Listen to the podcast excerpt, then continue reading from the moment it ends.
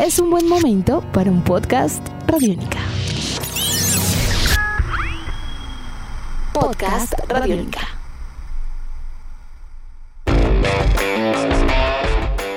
El sueño mundialista terminó para Colombia.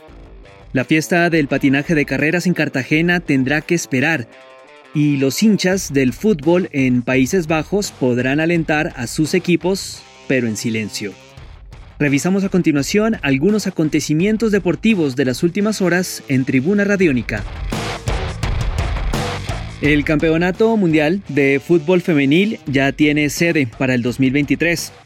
La candidatura conjunta de Nueva Zelanda y Australia venció por amplio margen inclusive a Colombia. La votación estuvo 22 a 13. Nuestro país recibió 9 votos de la UEFA y 4 de Conmebol, la Confederación Sudamericana de Fútbol. Mientras que su contendor, Australia y Nueva Zelanda, el binomio rival, recibió 5 votos de CONCACAF, 1 de la FIFA, 7 de la Confederación Africana de Naciones, otros 7 de la Confederación Asiática de Fútbol y otros 2 votos de Oceanía. Se confirmó también que el evento reunirá 32 selecciones participantes y no 24, como se hizo en el Mundial de Francia 2019. Y el presidente de la FIFA, Gianni Infantino, sugirió también la idea de realizar este campeonato cada dos años para darle de esta manera mayor impulso al fútbol femenil en el mundo. Entre otras cosas, Infantino también confirmó el arranque de las eliminatorias sudamericanas para el mes de septiembre del presente año. Turno ahora para la pelota caliente. La MLB y el sindicato de jugadores del béisbol de las grandes ligas llegaron a un acuerdo para de esta manera dar inicio a la temporada 2020. Para cada uno de los equipos, la nueva temporada tendrá 60 partidos en su fase regular, más los que se disputen en la postemporada. Cada novena, cada equipo va a jugar un total de 10 partidos en su respectiva división y 4 más contra algunos de los 5 equipos de la división contraria. Y lo que se busca realmente es reducir en buena medida los viajes y desplazamientos de las franquicias. Y se fijó que la postemporada tendrá un total de 10 equipos, pero esa cifra, ojo, podría cambiar dependiendo del desarrollo sanitario de la temporada. La Federación Mundial de Patinaje anunció que los eh, campeonatos mundiales de carreras y de hockey en línea a realizarse en Colombia van a quedar postergados para el 2021.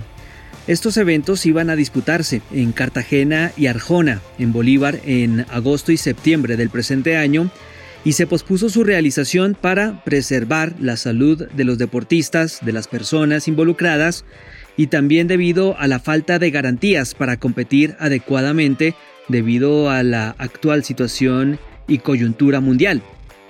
Otros eventos de carácter orbital como el patinaje artístico en Paraguay y el freestyle en China también han quedado pospuestos para el 2021, mientras que los Juegos Mundiales de Patinaje de Argentina pasaron del 2021 a llevarse a cabo en el 2022.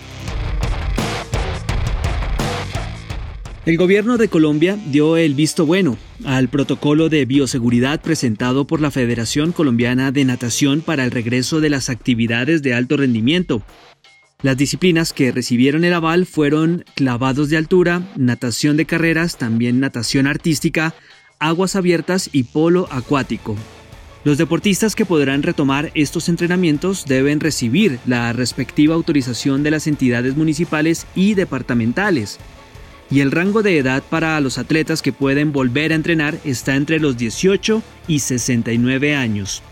Por su parte, la Federación Colombiana de Natación asumirá en su totalidad los costos de las pruebas y kits de bioseguridad de aquellos deportistas incluidos en la lista de Juegos Olímpicos de Tokio y aquellos deportistas clasificados al Campeonato Sudamericano de Natación de carácter abierto que se va a llevar a cabo en Buenos Aires, Argentina. Cerramos con información de fútbol europeo porque en Países Bajos el gobierno permitirá el regreso de los hinchas a los partidos de fútbol.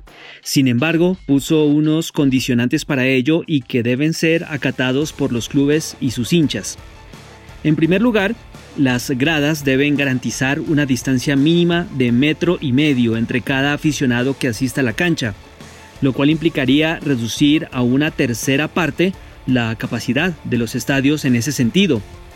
Sin embargo, la otra medida, curiosa y a la vez polémica, radica en que los hinchas deberán guardar silencio durante los partidos, evitar gritos y arengas que estimulen la propagación de la COVID-19.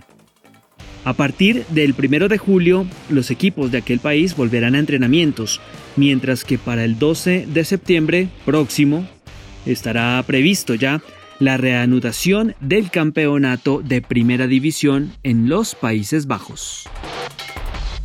Edición de este podcast a cargo de Juan Pablo Pérez. Mi nombre es Juan Pablo Coronado y nos volveremos a encontrar pronto en otra edición de Tribuna Radiónica. Chao. Nuestros podcasts están en radionica.rocks, en iTunes, en RTVC Play y en nuestra app Radionica para Android y iPhone. Podcast Radionica.